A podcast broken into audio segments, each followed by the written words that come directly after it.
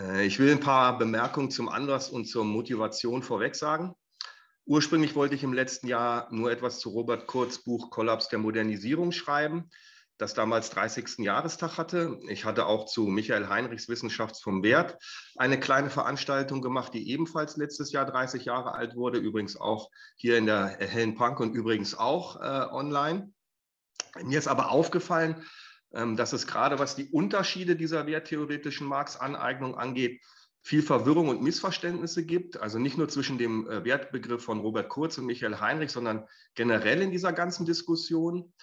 Und nun ist es so, dass ich mit den Kreisen und den Leuten, die im äh, deutschsprachigen Raum in diese Diskussion gehörten und die im Vortrag auch gleich drankommen sollen, dass ich über all die Jahre hinweg immer wieder auch persönlich zu tun hatte. Hm, ich war Mitte der 90er Jahre selbst bei der Krise und hatte mit äh, Robert Kurz, Ernst Lohoff und Norbert Tränkler, also den maßgeblichen Köpfen dort zu tun. Äh, ich bin sogar immer noch Krisis-Mitglied, obwohl ich damals mit einigen anderen äh, ein bisschen rausgeflogen bin. Ich war ebenfalls in den 90er Jahren bei der Marx-Gesellschaft und habe dort unter anderem Hans-Georg Backhaus und ähm, Helmut Reichelt kennengelernt, die ja so ein bisschen als die Pioniere der sogenannten neuen Marx-Lektüre gelten. Helmut Reichelt sollte ursprünglich sogar mein Doktorvater werden, aber auch das hat dann äh, nicht so richtig geklappt. Ich hatte mich dann übrigens auch bei ähm, Zizek beworben, der damals in Deutschland war und die äh, Sekretärin hat mir sogar mehr, mehr, oder weniger zugesagt gehabt. Leider habe ich das dann nicht weiterverfolgt, sonst wäre ich heute äh, womöglich nicht hier in der Panke, was ja vielleicht auch schade wäre. Michael Heinrich hatte ich mit zwei, drei anderen äh, schon Mitte der 90er äh, nach der ersten Auflage seines Buchs Die Wissenschaft vom Wert nach Göttingen eingeladen und wir haben uns dann ebenfalls immer wieder bei verschiedenen Gelegenheiten getroffen unter anderem auch bei der gerade erwähnten äh, Marx-Gesellschaft.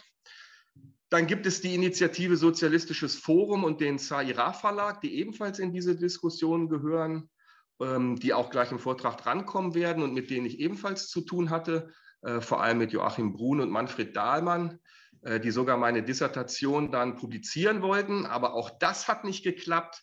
Und zwar, weil meiner Arbeit damals, ich glaube, Linksheideggerianismus vorgeworfen wurde. Und ähm, auch mit Moshe Postone, der ja ebenfalls hier in Deutschland für die Diskussion um die Werttheorie einflussreich wurde und auf den ich im äh, Vortrag ebenfalls zumindest kurz eingehen will. Auch mit Postone hatte ich ein paar Mal persönlich Kontakt, ähm, auch wenn ich leider das Gefühl hatte, dass er mit seinen werttheoretischen Überlegungen, zumindest was so den engeren systematischen Zusammenhang angeht, äh, mehr oder weniger abgeschlossen hatte. Ähm, auch wenn alle genannten recht unterschiedliche Werttheorien und Wertkritiken verfolgten, waren die eigentlich alle für mich mehr oder weniger prägend und ich habe sogar versucht, jeweils die Konsequenzen aus den verschiedenen Ansätzen zu verfolgen. Äh, ich bin dann aber allerdings auf recht eigenständige und vielleicht auch schwer vermittelbare Konsequenzen gestoßen. Aber um mich heute, um mich selbst soll es heute überhaupt nicht gehen. Ähm, vielmehr will ich in meinem Vortrag zunächst die drei Ansätze kurz vorstellen, die sich da in den 90er Jahren im Bereich der Wertdiskussion herausbildeten. Äh, in einem zweiten Teil werden dann zentrale inhaltliche Gemeinsamkeiten und Unterschiede herausgearbeitet. Und am Ende will ich dann noch etwas zu den Wertbegriffen der anderen großen Marx-Aneignungen und Kapitallesarten sagen, die außerhalb des deutschsprachigen Raums entstanden und wirkungsmächtig wurden, nämlich zum Operaismus und Postoperaismus einerseits und zum Strukturalismus und Poststrukturalismus andererseits. Gut, nach diesen Vorbemerkungen nun zu meinem Vortrag, der dem 10. Todestag von Robert Kurz gewidmet sein soll, der tatsächlich auf den Tag genau heute ist. Und der Vortrag soll heißen, die Stränge einer Kritik des Werts in den 90ern. Es gibt Bücher der Zeit, die eine gesellschaftliche Situation und manchmal sogar eine ganze historische Sequenz auf den Punkt bringen. Ein solches Buch war zum Beispiel um das Jahr 2000 zum Höhepunkt der Globalisierungsdiskussion und Globalisierungsbewegung Empire von Negri und Hart. 2007 am Vorabend der sogenannten Besetzung der Plätze und der Arabellien war ein solches Buch Der kommende Aufstand vom unsichtbaren Komitee und im Nachgang der Finanzkrise und der Austeritätspolitik 2008 fortfolgende war ein solches Buch David Grabers Schulden die ersten 5000 Jahre. Diese Bücher sind erfolgreich, weil sie wie eine Art Intervention in eine bestimmte gesellschaftliche Situation hinein funktionieren, sowie durch ihr glückliches Timing. Robert Kurz, Werttheoretische Abrechnung, der Kollaps der Modernisierung, erschien kurz nach dem Epochenbruch von 1989, gehört in die Reihe solcher Bücher. Es wurde letztes Jahr, also 2021, 30 Jahre alt, genau wie ein zweites Buch, das die Robert Kurz Kollaps für die Diskussion um eine werttheoretisch ausgerichtete Gesellschaftskritik einschneidend werden sollte, nämlich Michael Heinrichs Die Wissenschaft vom Wert. Was Robert Kurz Buch Kollaps der Modernisierung angeht, so ist allerdings darauf zu achten, worin die Intervention und auch Provokation seines Buches damals eigentlich bestanden. 1991 hatte es nämlich in der radikalen Linken der Post-68er Generation längst keinen Glauben mehr an einen unaufhaltsamen historischen Fortschritt, an eine historische Mission der Arbeiterklasse und an einen unvermeidbaren Sieg des Sozialismus mehr gegeben. Und in diesen Kreisen hatte in den Realsozialismus und die DDR schon lange vor deren Niedergang und Zusammenbruch niemand mehr ernsthafte Hoffnung gesetzt. Die Abkehr von Theorie wie Praxis des klassischen Parteikommunismus und Staatssozialismus hatte sogar schon in der Zeit vor diesem einschneidenden Jahr ähm, stattgefunden, nämlich 1968, vor allem durch den sogenannten westlichen Marxismus und die kritische Theorie, und so hatten es sich die neue Linke und die sogenannten neuen sozialen Bewegungen im Zuge des langen Jahres 68 dann auch bereits zur Aufgabe gemacht, neue und vor allem antiautoritäre Formen der politischen Organisierung jenseits von Partei und Staatsmacht zu finden und auch einen neuen Gebrauch von Marx Kritik der politischen Ökonomie zu machen.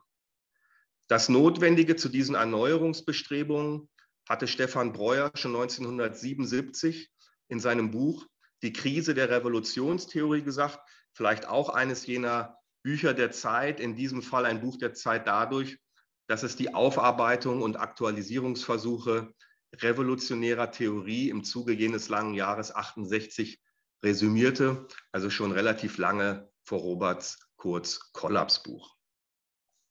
Ebenfalls nicht neu war es gewesen, dass Robert Kurz die DDR und überhaupt den Realsozialismus als staatliches Akkumulationsregime einer nach- und aufholenden industriellen Modernisierung an der kapitalistischen Peripherie beschreibt.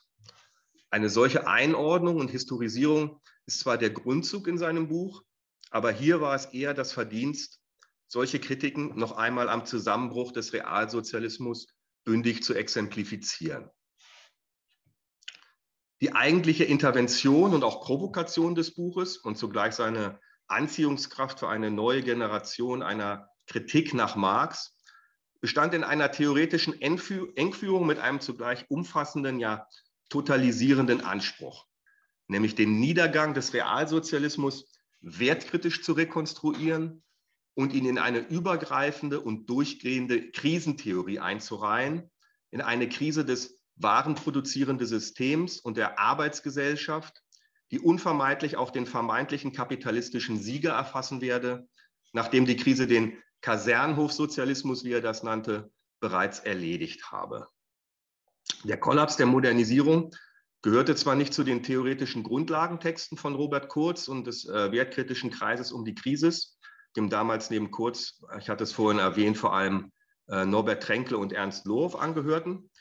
Äh, das Buch macht aber die eingeschlagene Marx-Aneignung einem breiteren Publikum zum historisch einschlägigen Ereignis bekannt.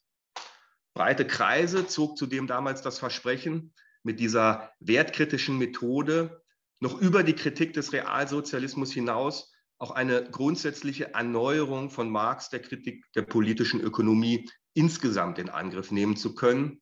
Diese wertkritische und krisentheoretische Auslegung von Marx äh, bot damals für viele, vor allem äh, jüngere an Marx Interessierte, eine neue Orientierung an, unter anderem auch für mich und meine damaligen Kreise.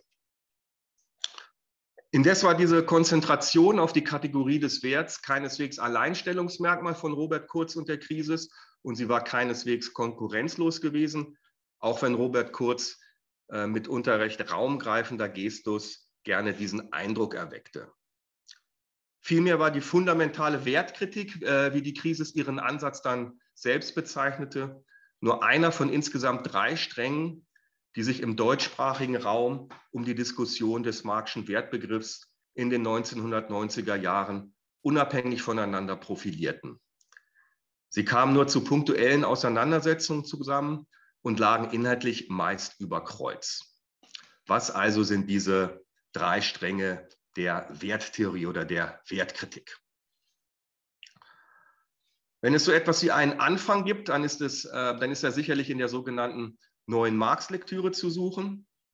Sie firmierte zwar erst ab Mitte der 1990er Jahre unter diesem Namen, war aber schon lange vorher entstanden, nämlich bereits in den 1960er Jahren im Umfeld der 68er Studentinnenbewegung. Und zwar ist sie aus der sogenannten Phase der Rekonstruktion der Kritik der politischen Ökonomie hervorgegangen, die damals im Vor- und Umfeld eben dieser 68er Studierendenbewegung entstand. Die Pioniere der neuen Marx-Lektüre waren vor allem Studierende von Adorno gewesen, der diese neue Marx-Verständigung zum Teil sogar noch persönlich motiviert hatte. Die wichtigsten Vertreter sind Alfred Schmidt, Hans-Jürgen Krahl, Hans-Georg Backhaus und Helmut Reichelt, wobei vor allem Backhaus und Reichelt als Gründungsväter der neuen Marx-Lektüre gelten. Es waren tatsächlich, soweit ich äh, sehe, alles Männer. Als aktueller Vertreter gilt Michael Heinrich, der allerdings eher einer eigenständigen zweiten Generation zuzurechnen ist. Zudem wurde seine Marx-Aneignung eher vom Gegenstandsverständnis und Problembewusstsein der strukturalistischen Kapitallektüre um Althusser angeregt und weniger von Adorno und der kritischen Theorie. Ungeachtet dieser Unterschiede zwischen den einzelnen Autoren kann die neue Marx-Lektüre aber als eine Art inoffizielle zweite Generation der kritischen Theorie verstanden werden.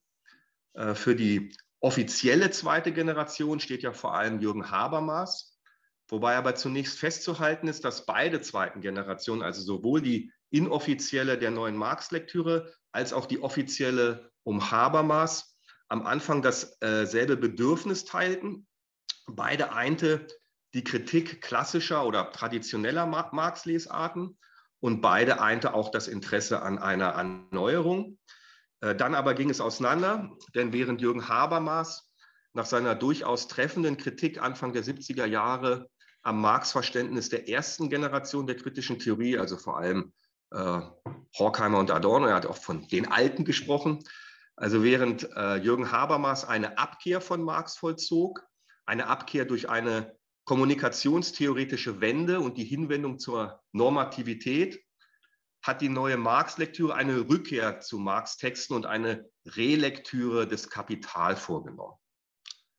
Diese Rückkehr zum Kapital war damals oft vermittelt gewesen über die ähm, zu der Zeit erst breiter zugänglich gewordenen Grundrisse von Marx sowie über die erste Auflage des Kapital, äh, auch ein Buch über die Grundrisse war damals einflussreich gewesen, nämlich das Buch von Roman äh, Rostolski zur Entstehungsgeschichte des Marxischen Kapital.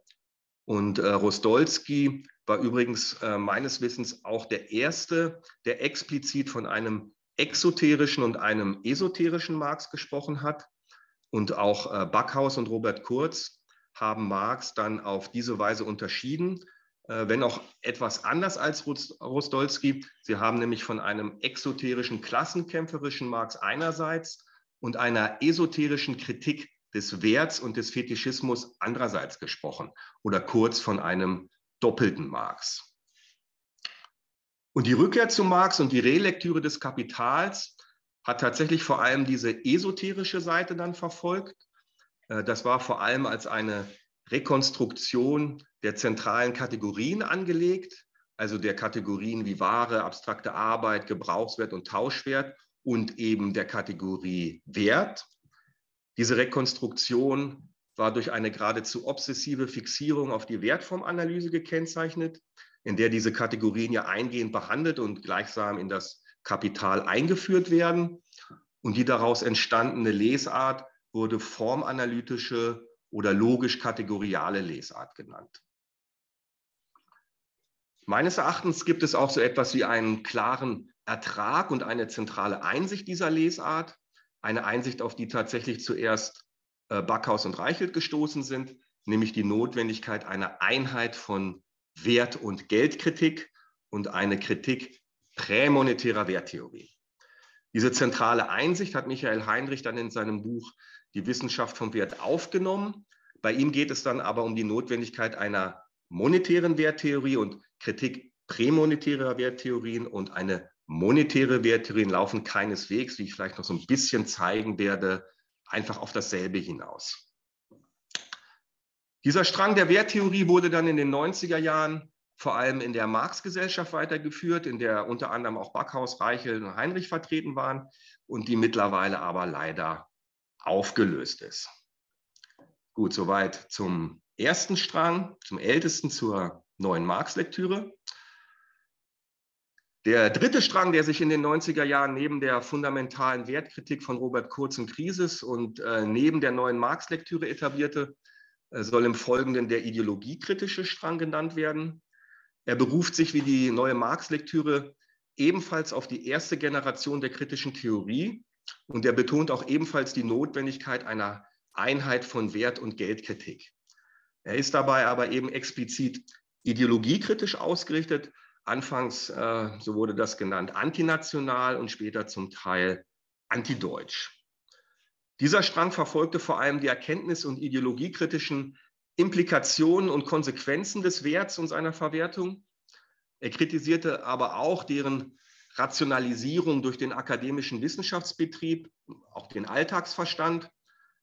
Und er beanspruchte in gewisser Weise folgerichtig und unter Berufung auf Adorno eine negative Kritik zu sein und keine Theorie. Auch auf diesen Unterschied will ich nachher noch versuchen, ein bisschen einzugehen. Dieser ideologiekritische Strang ging vor allem von der Initiative Sozialistisches Forum und dem Umfeld des SAIRA Verlags aus. Der SAIRA Verlag hat übrigens auch einschlägige Schriften der neuen Marx-Lektüre publiziert. Exponierte Vertreter waren Joachim Brun und Manfred Dahlmann, ich hatte sie vorhin schon genannt, die aber leider ebenso wie Robert Kurz mittlerweile verstorben sind. Neben diesen drei Strängen gab es in Deutschland in den 90er Jahren vereinzelt einen postoperaistisch-biopolitischen und einen spinozistischen Gebrauch des Werts. Es gab einen poststrukturalistisch-dekonstruktiven und es gab einen feministischen Gebrauch, aber ohne dass in diesen Strängen die Kritik des Werts einen vergleichbaren zentralen äh, Status gehabt hätte den Versuch einer Verbindung unternahm, äh, Mitte der 90er Jahre die Zeitschrift Karoshi, die aus der Krise entstanden war, aber prompt äh, zur Trennung führte. Ich war damals Teil dieser ersten Nachwuchsgeneration, die sich die Krise geschaffen hatte, äh, zusammen mit Patrick Eidenoffe, mit Timo Daum, mit vier Andreasen. Ein paar sind, glaube ich, auch gerade online hier. Andreas Harms, Schröder, Behnel und Baumgart. Leuten vom FSK-Radio in Hamburg und so einer Truppe von Situationisten aus Karlsruhe, eigentlich eine total tolle Zusammenstellung. Äh, zudem entwickelte Roswitha Scholz aus dem äh, Kreis der Krise einen eigenständigen feministischen Ansatz, äh, und zwar mit dem sogenannten Wertabspaltungstheorem. Allerdings gab es ja 2004 eine Spaltung äh, in Krisis und die Gruppe Exit und dieses Wertabspaltungstheorem wurde dann nach der Spaltung nur noch bei Exis weiterverfolgt. Okay, soweit erstmal grober Überblick zu den drei Strängen, die sich da in den 90er Jahren etablierten. Damit will ich als nächstes im zweiten Teil nun zu den inhaltlichen Gemeinsamkeiten und Unterschieden kommen. Eine Gemeinsamkeit aller drei Stränge war die Kritik der Arbeit. Die Kritik der Arbeit war eine Konsequenz ihres Wertbegriffs und ganz unmittelbar mit dem Begriff des Werts verbunden. Allerdings fiel diese Kritik ganz unterschiedlich aus. Und diese Unterschiede sind wirklich vielsagend und werden äh, gleich die Unterschiede zwischen den drei Strängen hoffentlich recht schlagend deutlich machen können. Was zunächst die neue Marx-Lektüre angeht, so führte sie den Zusammenhang von Wert, abstrakter Arbeit und Ware auf das Geld zurück, statt unmittelbar auf Arbeit und Produktion, wie das im Marxismus bis dahin üblich gewesen war und zum Teil heute noch üblich ist. Diese Bedeutung des Geldes für den Zusammenhang von Arbeit und Wert hatte ich ja bereits vorhin für Backhaus und Reichelt als ihre zentrale Einsicht angekündigt, also das, was ich als Kritik prämonetärer Werttheorien bezeichnet habe. Diese Kritik bedeutete damals, also in den 60er, 70er Jahren, als sie erstmals ausgearbeitet wurde, nichts weniger als die Abkehr und äh, sogar den Bruch mit der sogenannten objektiven Arbeitswertlehre, die der traditionelle oder klassische Marxismus bei Marx zu finden meint, äh, wobei aber auch Marx selbst dieser Arbeitswertlehre, äh, obwohl er diesen Begriff nie verwandte, zumindest durch bestimmte Ambivalenzen in seinem äh, Wertbegriff Vorschub geleistet hat, wie unter anderem Backhaus und Heinrich immer wieder betont haben. Gegen diese objektive Arbeitswertlehre wandten nun Backhaus und Reichelt ein, dass für das Verständnis des Werts dem Geld ein viel größerer Stellenwert eingeräumt werden muss, als das im Marxismus bislang üblich war. Vor allem aber muss dem Geld ein ganz anderer Status eingeräumt werden, nämlich eine Art vorrangiger oder primärer Status gegenüber dem Wert. Äh, denn genau das meint Kritik äh, prämonetärer Werttheorien.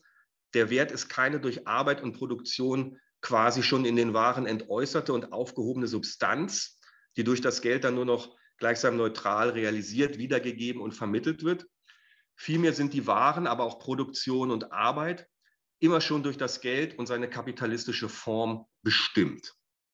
Ich kann diese Auseinandersetzung mit der klassischen Arbeitswerttheorie äh, hier natürlich nicht wirklich ausführen, sondern nur sozusagen ihr Ergebnis festhalten. Also dass sowohl die Ware als Form des Werts als auch abstrakte Arbeit als Substanz des Werts von vornherein durch Geld ins Verhältnis gesetzt und insofern monetär bestimmt sind. Das konzipierte eben Backhaus von seinen ersten Schriften an, unermüdlich und mittlerweile seit 50 Jahren, muss man sagen, ähm, als Kritik prämonetärer Werttheorien. Und Michael Heinrich konzipierte es dann in seiner Wissenschaft vom Wert als eine monetäre Werttheorie. Auch wenn das, wie schon gesagt, keineswegs äh, unmittelbar dasselbe ist, so ist beiden doch gemeinsam, dass abstrakte Arbeit, also nach Marx die Substanz des Werts, eine sozusagen immer schon durch das Geld vergesellschaftete Arbeit ist. Wie gesagt, ich kann das hier nicht weiter ausführen. Wichtig ist mir nur festzuhalten, dass Kritik der Arbeit in der neuen Marx-Lektüre sozusagen zuerst Kritik der objektiven Arbeitswerttheorie des klassischen oder traditionellen Marxismus heißt. Das ist wichtig festzuhalten, weil äh, diese Kritik der Arbeit sich nun unterscheidet von der Kritik der Arbeit bei Robert Kurz und der Krisis. Zwar unterzogen Robert Kurz und Krisis den Arbeitsbegriff der marxistischen Tradition ebenfalls einer fundamentalen Kritik, wie sie das selbst nannten, aber diese Kritik führte gerade nicht über die konstitutive Stellung des Geldes und vor allem sie brach gerade nicht mit der objektiven Arbeitswertlehre. Im Gegenteil, ausgerechnet äh, die Pointe von Kurz Kollaps der Modernisierung, ja, die Pointe der fundamentalen Wertkritik insgesamt, nämlich dass die kapitalistische und die sozialistische Ökonomie beide auf denselben fundamentalen Kategorien beruhen, nämlich auf der Vergesellschaftung durch Warenproduktion, Wert und abstrakte Arbeit. Ausgerechnet diese Pointe beruhte ironischerweise auf einer objektiven Arbeitswertlehre, die Kurz und die Krise mit dem von Ihnen doch so heftig kritisierten Arbeiterbewegungsmarxismus und den Sozi und realsozialistischen Staaten teilten. Auch wenn Sie selbst das anders sehen und es äh, deswegen vielfach Streit gab, ist das meines Erachtens doch systematisch gesehen durchaus zwingend, denn die gemeinsame Krise von kapitalistischem Westen und sozialistischem Osten sollte Kurz und der Krise zufolge ja gerade darin liegen, dass die Wertsubstanz durch die Rationalisierung der Arbeit und der Arbeitskräfte nach dem kurzen Sommer des Nachkriegsfordismus abschmelze wie Schnee in der Sonne, wie äh, Kurz das einmal formulierte. Ähnliche Formulierungen zum Ende der Arbeit und damit auch zu einer Art Ende des Werts ziehen sich aber durch alle seine Schriften. Insbesondere nach der mikroelektronischen Revolution sei kein Akkumulationsregime mehr in Sicht, das noch einmal massenhaft Arbeitskräfte für eine arbeitsintensive Warenproduktion benötige, so sehr der Reichtum in stofflich-materieller Gestalt auch anwachse, so sehr gehe das mit einer Reduzierung notwendiger Arbeitszeit und vor allem von Arbeitskräften einher und mithin der Wertmasse. Und dieser Widerspruch, dieses Auseinanderdriften zwischen stofflich-materieller Reichtumsproduktion einerseits und dem abstrakt-quantitativen Reichtum andererseits laufe auf eine finale und schon von Marx prognostizierte Schranke zu. Der Vergesellschaftung durch den Wert geht schlicht die produktive Arbeit aus und mithin brenne auch die Form gesellschaftlicher Vermittlung aus. Robert Kurz und Krisis haben also gerade nicht mit der objektiven Arbeitswerttheorie gebrochen, aber womit sie in der Tat gebrochen haben und ähm, womit sie wirklich relativ radikal und unermüdlich gebrochen haben, äh, das war der affirmative Grundzug, der dem klassischen Marxismus und der Arbeiterbewegung in Bezug auf die Arbeit vorgeworfen wurde. Also kritisiert wurde gerade der positive Bezug auf die Arbeit, in deren Namen die klassischen Sozialisten und sozialistischen und kommunistischen Parteien, Organisationen und Bewegungen Politik und sogar äh, Staat gemacht haben, statt eben auf die Abschaffung und Befreiung von der Arbeit zu zielen. Diese Abkehr ist meines Erachtens aber äh, eine Konsequenz aus der gemeinsam geteilten objektiven Arbeitswerttheorie, die gerade durch ihre krisentheoretische Wendung oder Anwendung affirmiert wird.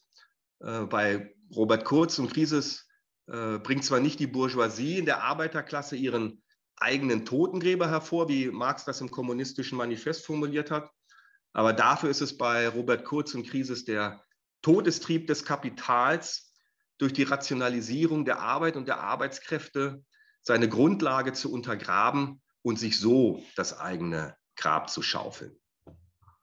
Folgerichtig handelte sich die Krisentheorie von äh, Robert Kurz und der Krisis denn auch den Vorwurf ein, Sie würden die geschichtsphilosophische und teleologische Vorstellung des traditionellen Marxismus, der zufolge die kapitalistische Entwicklung der Produktivkräfte einen letztlich unaufhaltsamen Fortschritt in Richtung Sozialismus bringe äh, und sogar gleichsam vorbereitet, als würden sie diese geschichtsphilosophische Grundannahme einfach krisentheoretisch gewendet fortsetzen. Okay, soweit zur Arbeitskritik bei Robert Kurz und Krisis und ihrer krisentheoretischen Wendung der objektiven Arbeitswertlehre. Äh, damit will ich zu einer Person kommen, die zwar keinem der drei Stränge im engeren Sinne angehört, aber gleichwohl in diese Diskussion gehört, nämlich zu äh, Moische Poston. Ich hatte ihn vorher schon kurz erwähnt, der ebenfalls leider kürzlich ähm, verstorben ist und zu dem wir übrigens äh, im September eine eigene Veranstaltung im äh, Baut Blank machen werden. Moshe Poston war Professor für Geschichte in Chicago und äh, lebte und lehrt in den letzten Jahrzehnten in den USA. Er hatte aber in den 70er Jahren in Frankfurt am Main studiert und, und er gehört in diese Diskussion der Stre drei Stränge, äh, weil er einerseits ebenfalls eine neue Marx-Aneignung für sich beanspruchte und andererseits, weil er von allen drei Strängen äh, rezipiert wurde. Er wird sogar oft fälschlicherweise äh, den drei Strängen direkt zugeordnet, mal dem einen äh, und mal dem anderen. Äh, wichtig für die Wertdiskussion in Deutschland war vor allem sein Buch Zeit, Arbeit und gesellschaftliche Herrschaft, das von der Krise und dem äh, Kreis um die Initiative Sozialistisches Forum und dem Sahira Verlag gemeinsam übersetzt wurde und äh, 2003 auf Deutsch erschien. Auf Englisch kam es schon, ich glaube, Mitte oder sogar Anfang der 90er Jahre raus. Äh, obwohl Poston, wie gesagt, äh, schon jedem der drei Stränge zugeordnet worden ist, hält er eine gewisse Äquidistanz zu allen drei Strängen der Wertkritik. Das ist vielleicht sogar der Grund, äh, warum er allen drei Strängen äh, zugeschlagen werden konnte. Äh, er verpflichtet sich aber ebenfalls einer Kritik der Arbeit statt einer Kritik vom Standpunkt der Arbeit, wie er selbst das so schön formuliert hatte. Allerdings gibt es meines Erachtens in Postones Arbeitskritik denselben Kurzschluss von Wert und Arbeit wie bei Robert Kurz und der Krisis.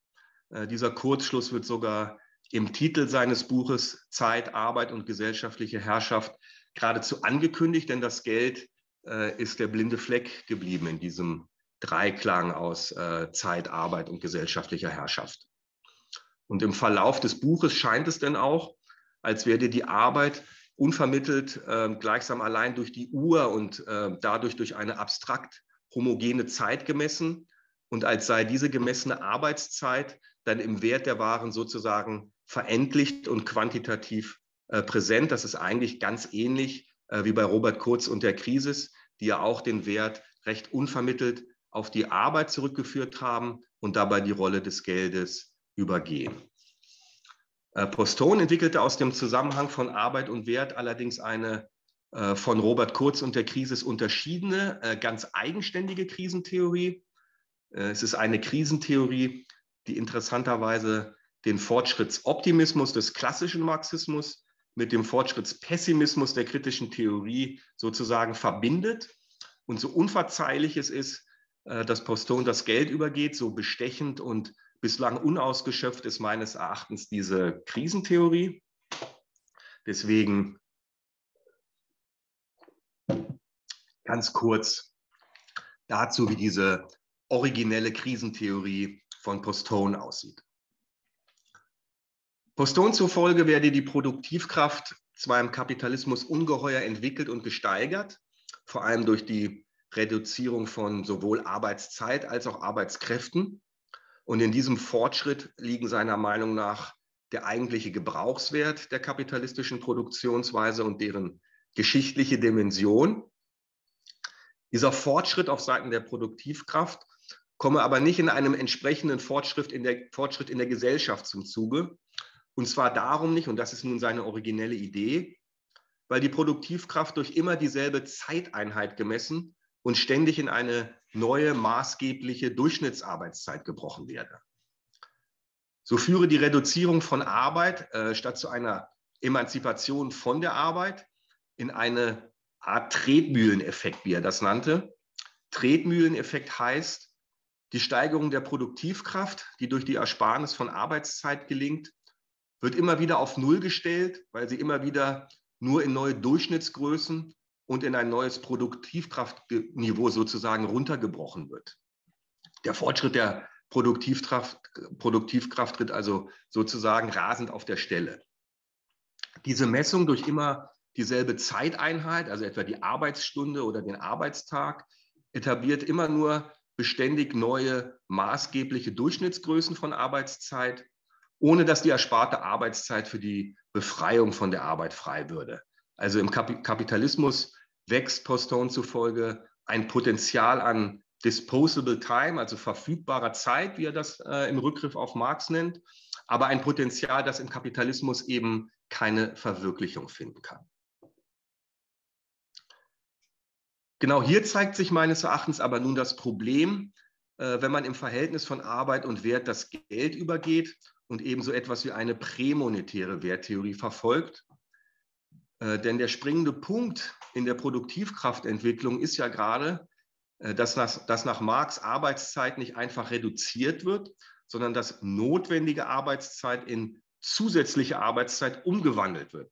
Und diese zusätzliche Arbeitszeit, also schlicht der Mehrwert, wird eben durch das Geld quantitativ aneigenbar. Die ersparte Arbeitszeit geht somit nicht einfach verloren und sie wird auch nicht, wie Poston meint, einfach durch immer neue maßgebliche Durchschnittsgrößen ständig wieder auf Null gestellt, sondern die ersparte Arbeitszeit wird im Gegenteil geradezu buchstäblich durch das Geld in Form von Profit quantitativ ausgebeutet, gewonnen und sozusagen aufbewahrt. Wir haben nach Marx also im Profit ein Quantum zusätzlicher Arbeitszeit, das geradezu buchstäblich gewonnen wird. Und dieses Quantum wird im Profit äh, ebenso buchstäblich gleichsam äh, herausgestellt und ist insofern tatsächlich irgendwie in der Gesellschaft vorhanden. Die eigentliche Tretmühle wäre meines Erachtens hier erst zu suchen, nämlich dass diese im Profit quantitativ gewonnene Zeit in die Erweiterung der Reproduktion des Kapitals eingehen muss, wie Marx das nennt. Also die gewonnene Zeit wird sozusagen nur eingelöst, wenn sie wieder in die Produktion zurückgeführt wird und wieder die Form von Arbeitskraft und kapitalistischen Produktionsmitteln annimmt.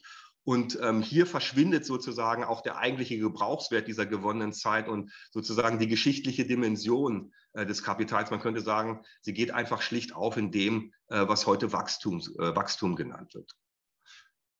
Man könnte also äh, böswillig sagen, dass Postones selbst ist, der das Bahnbrechende seiner Krisentheorie und seiner Fortschrittskritik gleichsam wieder auf Null stellt, äh, wenn er das Verhältnis von Arbeit, Wert und Zeit ohne das Geld zu bewältigen versucht, also ohne die zentrale Einsicht, die ja die neue Marx-Lektüre auszeichnet und die bei ihm merkwürdigerweise äh, gar keine Rolle gespielt hat.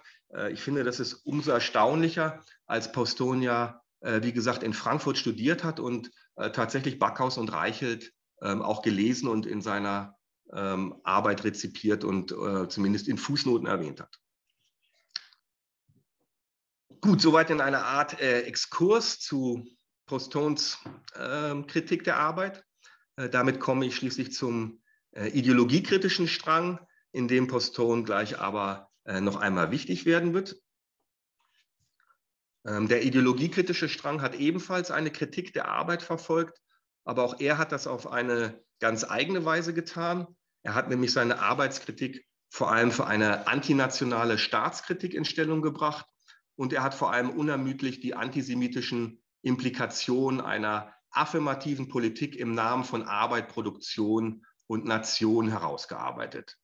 Äh, auch Poston wurde für diese Kritik herangezogen, ähm, aber einflussreich war weniger sein eben genanntes Hauptwerk als vielmehr seine Antisemitismustheorie, äh, der zufolge der moderne Antisemitismus eine ideologische Aufspaltung und Personifizierung kapitalistischer Widersprüche betreibt. Äh, eine Aufspaltung, die vereinfacht gesagt die abstrakte Wertseite der Ökonomie äh, mit den Juden identifiziert. Diese Antisemitismuskritik von Postone wurde vom ideologiekritischen Strang dann vor allem um die Rolle von Staat und Nation sowie um die Rolle des Subjekts ergänzt. Diese Ergänzung um das Subjekt und überhaupt die ganze ideologiekritische Dimension war aber auch wichtig für die Auseinandersetzung dieses Strangs äh, mit dem Arbeits- und Krisenbegriff von Robert Kurz und der Krisis. Gegen die von Kurz und Krisis propagierte Krise der Arbeitsgesellschaft wurde nämlich eingewandt, dass Krise immer und sozusagen zuerst die ideologische Verarbeitung der Krise sei. Also Krise sei nicht, wenn der Arbeitsgesellschaft einfach die Arbeit ausgehe und das bestimmte ökonomische Folgen zeitige. Die eigentliche Krise sei, dass in Reaktion darauf Subjekt, Staat und Nation umschlagen in Gegenaufklärung, Volksgemeinschaft und Barbarei. Okay, soweit zur Kritik der Arbeit bei den drei Strängen plus Postron äh, und der ganz unterschiedlichen Ausrichtung dieser Kritik. Diese Unterschiede im Arbeitsbegriff zeigen bereits an, dass die Auseinandersetzung um den Wertbegriff auch und vielleicht gerade darum fruchtbar war, weil sie eine Selbstverständigung über den eigentlichen Status des Werts sowie seiner Kritik austrug. Äh, dieser Status soll nun als zweites betrachtet werden und nun wird auch äh, deutlich werden, äh, dass die eigentlichen Unterschiede in der Kritik des Werts diesen Status des ganzen Unternehmens selbst betreffen, also was Kritik eigentlich jeweils ist oder sein soll. Was zunächst die neue Marx-Lektüre angeht, so agiert sie zwischen negativer Kritik und wissenschaftlicher Theorie. Nach Backhaus müsse es um mehr gehen als nur um eine kritische Wissenschaft, für die Marx gemeinhin gebraucht wurde, nämlich um eine Kritik der Wissenschaft selbst. Zwar hat Backhaus der bürgerlichen ökonomischen Wissenschaft sein Leben lang nachgewiesen, dass sie ihren ureigensten Gegenstand nicht versteht, das Geld und den Wert. Aber Backhaus zufolge ist das weder bloß im Unvermögen dieser Wissenschaft geschuldet, noch sei bei Marx nun eine endgültige und wissenschaftlich kohärente Theorie von Wert und Geld zu finden. Vielmehr verweisen laut Backhaus gerade die Ambivalenzen und Widersprüche in Marx Wertbegriff und Marx jahrzehntelanger Versuch einer konsistenten Ausarbeitung auf Ambivalenzen, die in der Sache selbst liegen, also auf Seiten des ökonomischen Gegenstandes. Äh, man könnte sagen, der Wert verweist jede Wissenschaft auf eine Unverfügbarkeit, die sozusagen im Wert selbst begründet liegt, also im wertförmigen Wesen unserer kapitalistischen Vergesellschaftung. Der Wert sei nach Backhaus dadurch keine Theorie widerspruchsfrei zu bewältigen. Vielmehr zeichne sich Marx gegenüber der bürgerlichen Ökonomietheorie gerade durch ein anderes ökonomisches Gegenstandsverständnis und äh, Problembewusstsein aus. Und das ist auch der Grund, äh, warum für Backhaus die Dialektik bei Marx so zentral ist und warum Backhaus auch immer wieder die Nähe von Marx Dialektik zur Dialektik bei Hegel betont. Äh, nach Backhaus ist Marx Dialektik gerade Ausdruck der Verlegenheit, dass eben eine widerspruchsfreie, konsistente Wissenschaft vom Wert nicht möglich ist. Und die Dialektik sei der Versuch, eben dieser Verlegenheit in der Theoriebildung oder in der Wissenschaft adäquat zu werden. Und äh, gerade indem Marx mitunter ambivalent bleibt, nimmt er es also mit diesen Widersprüchen sozusagen auf Seiten der Ökonomie selbst auf, im Gegensatz zur bürgerlichen Wissenschaft, die die Ökonomie durch eben eine widerspruchsfreie Theorie zu bewältigen versucht. Diesen Unterschied zwischen der Marxischen und der bürgerlichen Ökonomietheorie betont auch Michael Heinrich. Allerdings ist hier erneut ein Unterschied zu beachten. Während Backhaus die Ambivalenzen bei Marx auf die Eigentümlichkeit des ökonomischen Gegenstands zurückführt, stellt äh, Michael Heinrich den wissenschaftlichen Durchbruch auf dem Feld der politischen Ökonomie heraus, wie er schon der Titel äh, seines Buches Die Wissenschaft vom Wert anzeigt. Äh, er greift hier eher auf Althusser denn auf Hegel zurück und wie Althusser situiert er die Ambivalenzen, so sehr sie ähm, auch der Eigentümlichkeit des ökonomischen Gegenstandes geschuldet sein mögen, eher auf Seiten der wissenschaftlichen Aneignung und Verarbeitung. Denn auch wenn Marx durch seinen Begriff des Werts eine wissenschaftliche Revolution gelungen sei, vollzog sie sich doch nicht im glatten Bruch, der alle Probleme, mit denen die Klassiker, also Smith, Ricardo, Bailey, äh, endgültig äh, überwunden hätte. Vielmehr fänden sich Ambivalenzen auch und gerade im Begriff des Werts und der abstrakten Arbeit. Und zwar allein schon darum, weil Marx im Zuge der Ausarbeitung mit unterschiedlichen Versionen der Geldgenese und auch der Wertformanalyse gerungen und keine abgeschlossene Theorie hinterlassen habe, so wie überhaupt das Kapital ein gewaltiger Torso geblieben sei. Robert Kurz und die Krise ähm, haben sich dagegen mit diesem Konstitutionsproblem von Wissenschaft und Kritik nur zu Beginn aufgehalten.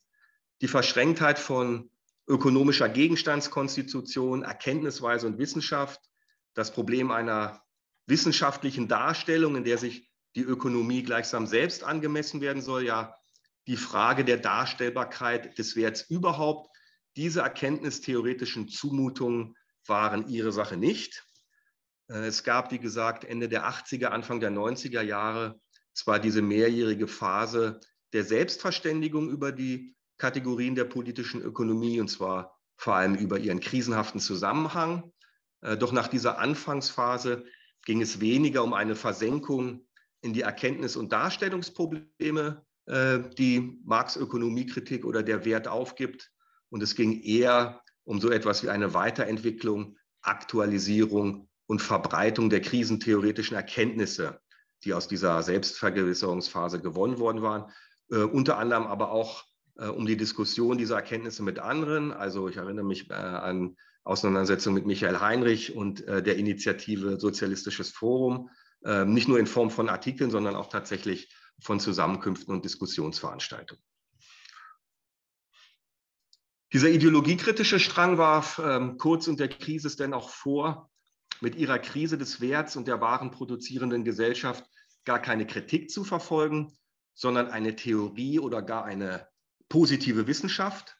Sie widmeten diesem Vorwurf sogar ein ganzes Buch, nämlich der Theoretiker ist der Wert von äh, aus äh, dem Jahr 2000, so ein relativ dünnes Buch, aber immerhin.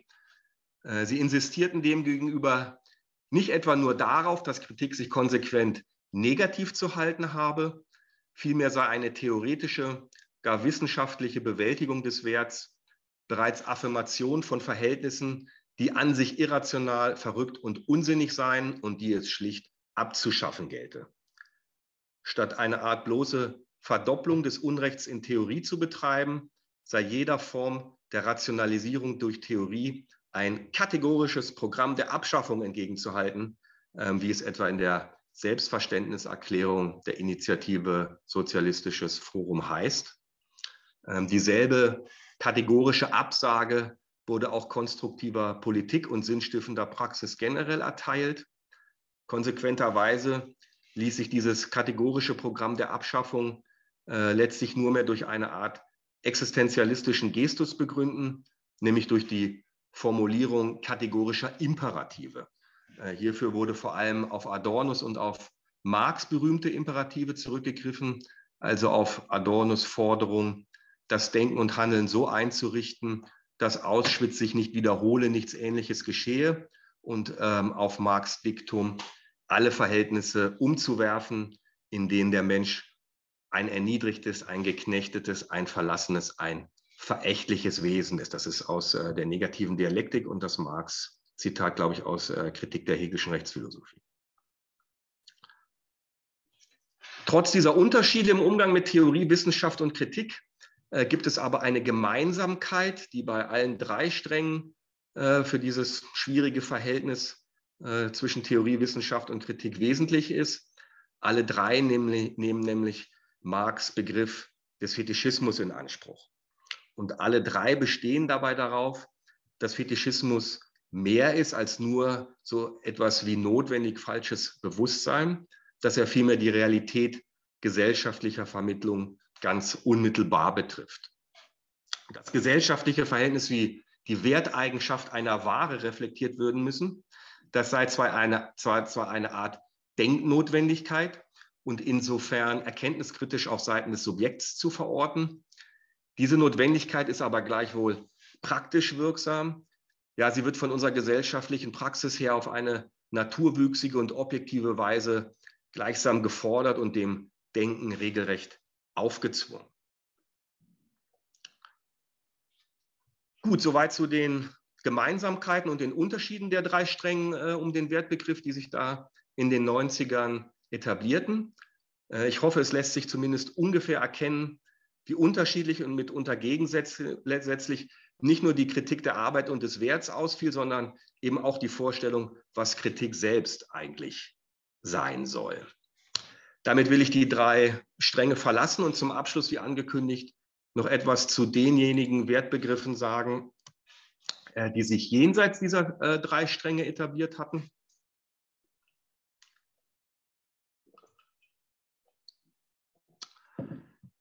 Äh, für alle drei Stränge gilt, dass sie kaum Interesse an Diskussionen zu Wert und Geld außerhalb Deutschlands zeigten. Das ist vor allem für den explizit antinational ausgerichteten Strang eine merkwürdige Beschränktheit und auch Provinzialität, wie ich finde. Eine gewisse Öffnung und Internationalisierung hätte in den 90ern allein schon durch die Wachablösung angestanden, die damals die marxistisch bestimmte Gesellschaftskritik durch die poststrukturalistische Gesellschaftskritik erfuhr. Doch der Poststrukturalismus wurden sowohl von Robert Kurz und der Krisis als auch vom ideologiekritischen Strang meist pauschal als postmoderne Theorie recht hemdsärmlich abgefertigt. Äh, vorzugsweise wurde darin so etwas wie eine Krisenerscheinung des gegenwärtigen Kapitalismus gesehen. Und die neue Marx-Lektüre begegnete der poststrukturalistischen Theorie zwar ebenfalls mit Skepsis, hier wurde sie aber eher meist schlicht ignoriert. Zusammen mit dieser Wachablösung hätte zudem eine Auseinandersetzung mit den beiden Wertbegriffen angestanden, die im Zuge der beiden anderen großen und wirkmächtigen Marx-Aneignungen entstanden, die wie die neue Marx-Lektüre ebenfalls aus den neuen Kapitallesarten der 1960er Jahre hervorgegangen waren, nämlich zum einen mit dem Wertbegriff des Operaismus und später Postoperaismus und zum anderen äh, mit dem Wertbegriff eben jenes Strukturalismus und später Strukturalismus, der dann in den 90er Jahren so ein bisschen die marxistisch äh, dominierte Gesellschaftskritik abgelöst hat. Äh, unter diesen beiden Lesarten, also der operaistischen und der strukturalistischen Marx- und Kapitallesart, sind regelrechte Methoden der Kritik zu verstehen, also vergleichbar mit der formanalytischen oder kategorialen Lesart oder eben Methode der neuen Marx-Lektüre. Auch der Ausgangspunkt und die historische Situation dieser neuen Lesarten war damals zunächst äh, recht ähnlich gewesen wie äh, im Fall der neuen Marx-Lektüre.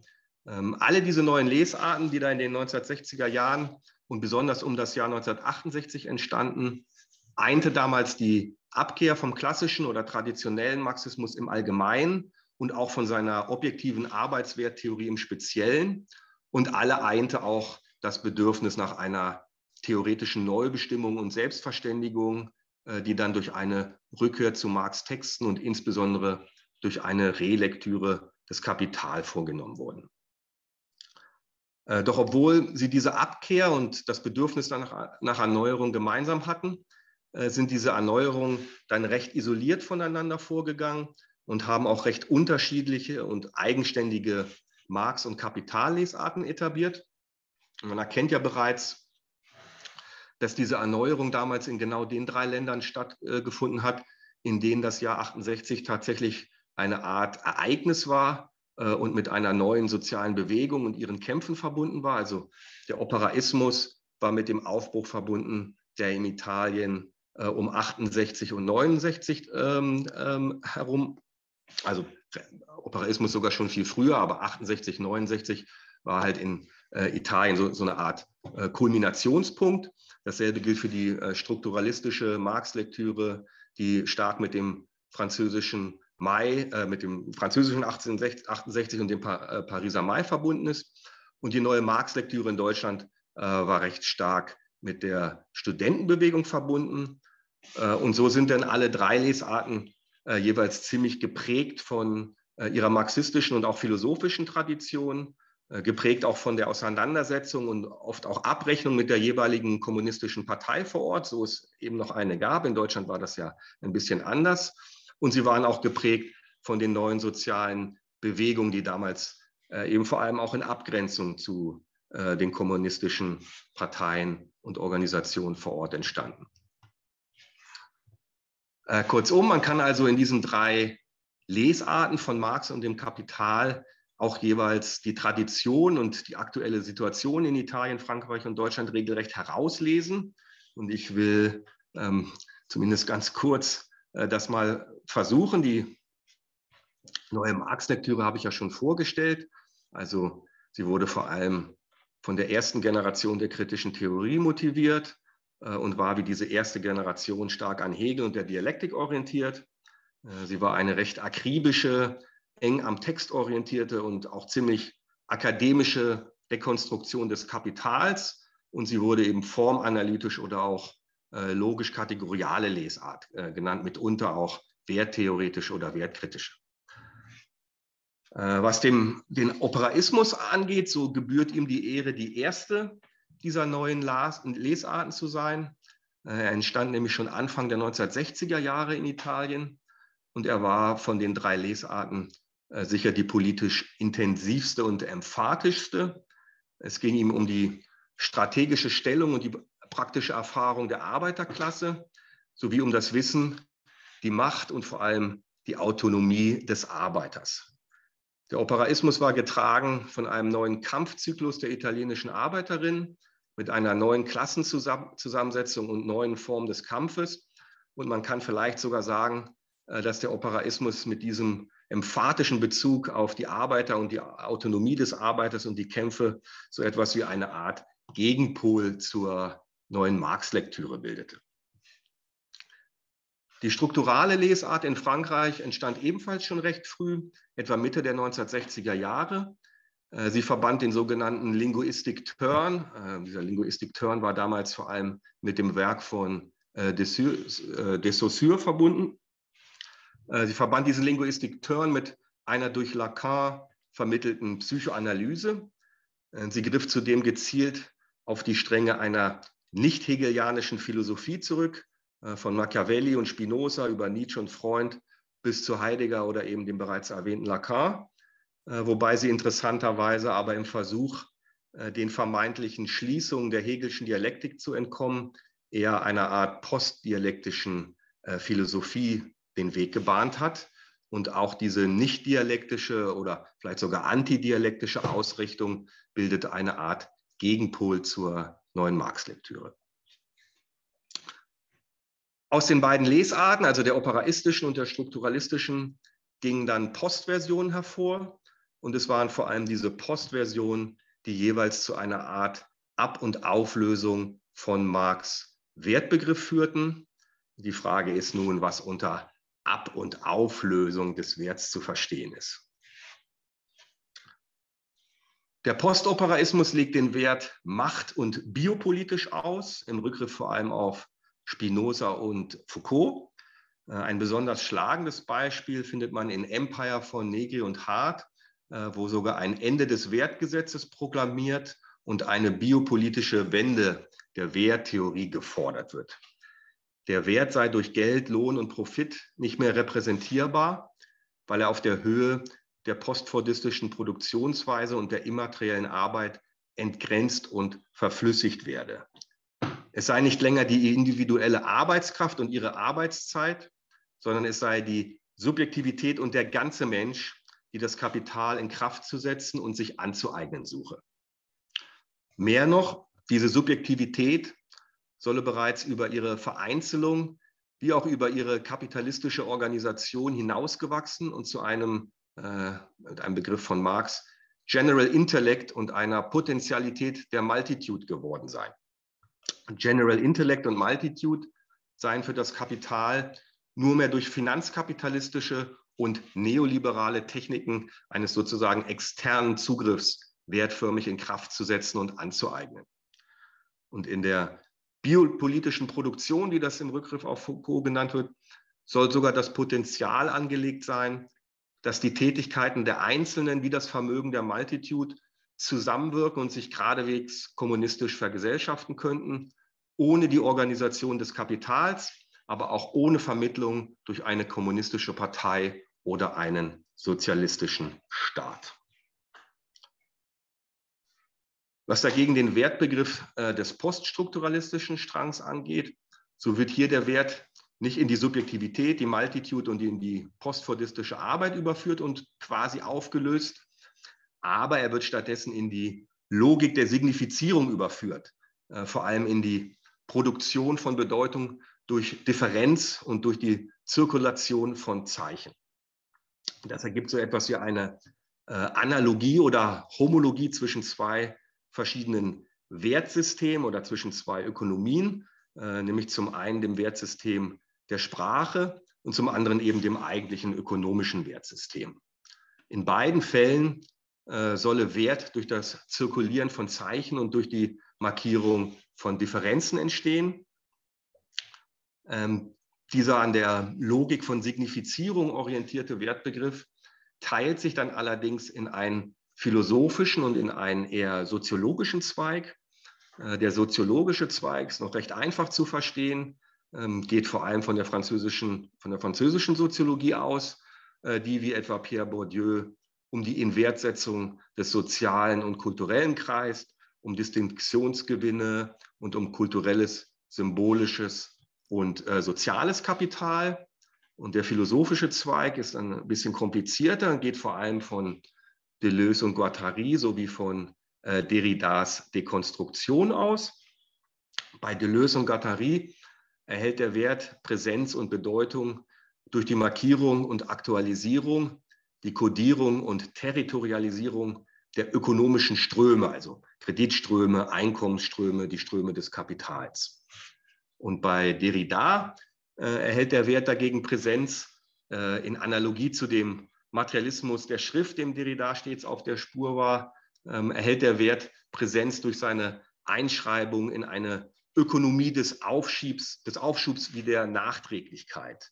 Äh, der Wert ist wirksam durch die Temporalisierung von Bedeutung und schreibt sich als eine Differenz ein, die zwar ökonomisch äh, markiert werden kann, zum Beispiel durch Geld, die aber letztlich zeitlich und insofern unfassbar und äh, unverfügbar ist. Ich weiß, das klingt alles äh, recht hermetisch. Es gibt aber tatsächlich einige weniger bekannte Texte von Derrida, in denen er sich äh, mit der Ökonomie, zumindest mit der Ökonomie im, im, im engeren oder im eigentlichen Sinne beschäftigt äh, und wo man sich das mal angucken kann. Äh, ein äh, Buch wäre Falschgeld Zeit geben ein weiteres Buch ist äh, über das Preislose oder The Price is Right in Transaktion. Ist, glaube ich, hier sogar bei B-Books in Berlin erschienen. Und dann gibt es natürlich Marx Gespenster, also ähm, das Buch, das ja so ein bisschen äh, schlechthin als Referenztext einer dekonstruktiven Marx-Lektüre gilt. Aber ich wollte diese Wertbegriffe hier gar nicht tiefer einführen. Ich wollte sie nur erwähnt haben, um klarzumachen, dass es eigentlich keine echte Diskussion zwischen den drei deutschen Strängen und diesen anderen sozusagen fernab konkurrierenden Wertbegriffen gegeben hat. Ähm, einer der wenigen und äh, leider kaum beachteten Versuche, äh, so einer Art deutsch-französischen Freundschaft, ähm, äh, der versucht, die neue Marx-Lektüre und Derridas Dekonstruktion so ein bisschen zu verbinden, äh, war Hans-Joachim Lengers Marx zufolge, das 2003 erschien. Ähnliche Synthese gibt es bei ähm, Harald Strauß, äh, Signifikation der Arbeit und auch Achim Schepanskis Bücher zur äh, Non-Ökonomie versuchen so ein bisschen eine Synthese zu machen. Neben der Auseinandersetzung mit diesen äh, beiden anderen Strängen hätte meines Erachtens aber auch eine Art Selbstkritik für die drei Stränge der Wertkritik in Deutschland angestanden. Und zwar eine Selbstkritik, die sich äh, bei allen dreien aus einer inneren Folgerichtigkeit äh, regelrecht zwingend hätte ergeben müssen. Ähm, was nämlich angestanden hätte, war den Zusammenhang von Wert und Geld von Gesamtkapital, von Kreditgeld und von den verschiedenen finanziellen Formen des Kapitals her einzuholen. Äh, denn wenn die kritische Einsicht der neuen Marx-Lektüre richtig ist, die eigentlich auch Kurz und Krisis und der ideologiekritische Strang im Grundsatz teilen, nämlich dass der Wert über das Geld zu entwickeln ist, äh, dann müssten jetzt folgerichtig beide, Wert und Geld, noch ihre eigentliche kapitalistische Bestimmung einholen. Ähm, das heißt, zum einen müsste im Wert noch die Verwertung des Werts durch Arbeitskraft und Kapital eingeholt werden und zum anderen müsste im Geld die Kreditform des Geldes und die fiktiven und finanzkapitalistischen äh, Formen des Kapitals eingeholt werden. Ähm, das ist meines Erachtens auch darum geboten, äh, um die Fixierung auf die Wertformanalyse und auf den Anfang des Kapitals zu lösen. Äh, und vor allem muss es darum gehen, Wert und Geld aus einer vermeintlichen Logik des Warentausch und des Tauschwerts herauszulösen. Äh, diese Fixierung auf eine Tauschlogik, den Tauschwert oder das Äquivalenzprinzip ähm, hatte bereits die kritische Theorie, also die erste Generation der kritischen Theorie beherrscht. Äh, und sie hatte hier mitunter zu einer regelrechten Tauschmetaphysik geführt, also insbesondere bei Adorno und bei Alfredson Redl ist das so. Äh, diese Fixierung lebte meines Erachtens in den 90ern auch in den drei Strängen noch fort. Äh, und sie zu überwinden war allein schon darum notwendig, weil ja auch die bürgerliche Volkswirtschaft Wert und Geld auf solche Tauschvorstellungen zurückführt äh, und es ja gerade darum gehen muss, äh, diesen Vorstellungen einen Kapitalbegriff von Wert und Geld entgegenzusetzen. Diese Aus, äh, Aufgabe wurde damals nicht wirklich in Angriff genommen, also zumindest nicht in einem ähnlich strengen äh, systematischen Zugriff, äh, wie das äh, für den Wertbegriff damals getan wurde. Allerdings änderte sich das nach der Finanzkrise von 2008, zumindest da, wo die Autoren der genannten Stränge noch an einer kategorialen Weiterentwicklung des Wertbegriffs interessiert waren. Ähm, auch Robert Kurz und die Krisis haben Anstrengungen in diese Richtung ähm, unternommen. Allerdings hatte sich Robert Kurz äh, damals mit Exits bereits von der Krisis abgespalten, so dass die beiden Gruppen dann äh, schon getrennter Wege gegangen waren. Äh, was zunächst die Krisis betrifft, so hat sie mehrere Artikel und auch Bücher zur Rolle des Geldes und zum Status des Finanzkapitals veröffentlicht und dabei auch eingeräumt, dass das Geld bislang äh, stiefmütterlich behandelt worden sei. Äh, allerdings ging es eher darum, die bereits erworbenen wert- und krisentheoretischen Grundlagen durch Formen des Kreditgelds und des Finanz Finanzkapitals weiterzuentwickeln und zu ergänzen. Und es ging meines Erachtens weniger darum, wirklich einen Kapitalbegriff des Werts zu entwickeln und darüber womöglich auch ähm, diese eigenen Grundlagen noch einmal in Frage oder zumindest auf den Prüfstand zu stellen. Was Robert Kurz angeht, äh, so zeigte sein letztes Buch Geld ohne Wert, erschienen im Jahr seines Todes 2012, noch einmal Glanz und Elend seines Schaffens. Er hatte mich circa zwei Jahre zuvor zu einem Exit-Treffen eingeladen, also zu der Abspaltung, die aus äh, Krisis hervorgegangen war, äh, damit ich dort die neue Marx-Lektüre einmal ausführlich vorstelle. Äh, ich hatte in meinem Vortrag damals dann vor allem darauf abgestellt, dass die Verbindung von Wert und Arbeit nicht ohne das Geld zu begreifen sei und dass diese Vermittlung durch das Geld aber bei Krisis und Exit äh, blinder Fleck geblieben äh, ist und dass sie damit die zentrale Einsicht dieser neuen Marx-Lektüre eigentlich jahrzehntelang äh, gar nicht recht zur Kenntnis genommen haben. Und Robert Kurz hat dann äh, zur vorgerückten Stunde gesagt, dass er sich das alles nochmal vornehmen werde und äh, dass das aber auch nochmal auf eine Art große Abrechnung hinauslaufen würde. Und äh, diese Abrechnung hat er dann in dem Buch Geld ohne Wert auch tatsächlich vorgenommen.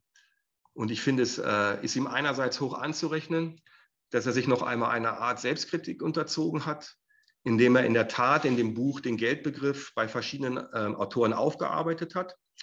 Andererseits hat er in der ihm eigenen Art, äh, obwohl er selbst mit dieser Selbstverständigung ja reichlich spät dran war, die verhandelten Geldtheorien und ihre Autoren dann allesamt als theoretisch überholt hingestellt. Ähm, und interessanterweise lag der eigentliche Ertrag seines Buches meines Erachtens dagegen und auch das ist vielleicht bezeichnend für seine Art, äh, im Eröffnen sozusagen einer neuen und ganz anderen Front, nämlich in der Kritik des methodologischen Individualismus, der sich in der Bestimmung des Werts in der Kritik nach Marx, aber zum Teil auch bei Marx äh, laut Robert Kurz noch finde. Und es war diese rigide Unnachgiebigkeit, nicht nur wissenschaftlich, sondern auch persönlich, äh, die Robert Kurz auszeichnete. Und mir ist leider kein besserer Schlusssatz eingefallen als der. Und damit äh, beende, mich, beende ich den Vortrag und bedanke mich sehr herzlich für eure dann doch recht lange äh, Aufmerksamkeit.